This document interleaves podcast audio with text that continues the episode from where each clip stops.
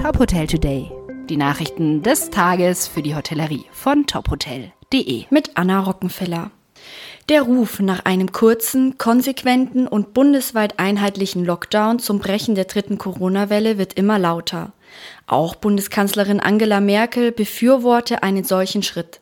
Auf die Frage, wie die Kanzlerin den Vorstoß des CDU-Vorsitzenden Armin Laschet für einen Brückenlockdown findet, sagte die Vize-Regierungssprecherin Ulrike Demmer am Mittwoch in Berlin. Wir verfügen ja im Augenblick äh, über keine besonders gute Datenbasis, was die Zahlen der Neuinfektionen äh, anbelangt. Äh, eine sehr deutliche Sprache spricht aber die Zahl der belegten Intensivbetten. Die steigt nämlich sehr viel, sehr stark und sehr viel zu schnell.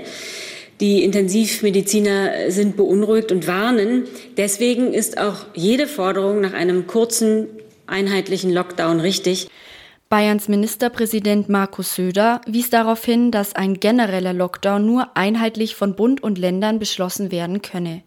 Derzeit sehe es laut Söder aber nicht nach der Einheitlichkeit aus, die für den härteren Kurs in der Pandemie notwendig sei. Vor allem von den SPD-Ländern und auch unter den CDU-Ländern gebe es keine große Unterstützung. Daher werde auch ein Vorziehen der für den kommenden Montag geplanten Bund-Länder-Runde immer unwahrscheinlicher. Wegen der Corona-Pandemie verbrachten viele Menschen ihren Sommerurlaub 2020 auf einem inländischen Campingplatz oder in einer Ferienwohnung. Im Vergleich zu Hotels konnten die entsprechenden Anbieter zumindest im Sommerhalbjahr von Mai bis Oktober mehr Gäste begrüßen als im gleichen Vorjahreszeitraum. Das zeigt eine Auswertung des Statistischen Bundesamtes. So verbuchten die Campingplätze in Deutschland im Sommerhalbjahr 2020 insgesamt 6,1 Prozent mehr Übernachtungen als im Vorjahreszeitraum. Bei den Ferienwohnungen ergab sich im Sommer ein leichter Zuwachs von 0,9 Prozent. Auf das ganze Jahr gesehen gab es in beiden Bereichen im Vergleich zu 2019 aber doch ein Minus. Bei den Campingplätzen um 5 Prozent, bei den Ferienwohnungen um 13,7 Prozent. Das war im Vergleich zum gesamten Beherbergungsgewerbe einschließlich der Hotels noch glimpflich. Denn über alle Beherbergungsbetriebe hinweg ging die Zahl der Übernachtungen im letzten Jahr um 39 Prozent zurück.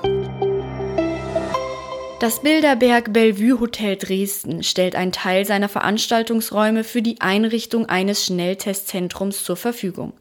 Ab 8. April sollen täglich bis zu 1000 Schnelltests durchgeführt werden können. Für die Vorbereitungen und das Konzept zur Durchführung der Tests arbeiten die Hotelverantwortlichen mit dem zuständigen Gesundheitsamt zusammen. Das Testzentrum soll täglich von 8 bis 20 Uhr öffnen. Eine Terminvereinbarung im Vorfeld sei nicht nötig. Für die fachgerechte Abnahme der Schnelltests hat das Deutsche Rote Kreuz insgesamt 20 Hotelmitarbeiter zertifiziert. Bei den eingesetzten Schnelltests handelt es sich um Speicheltests.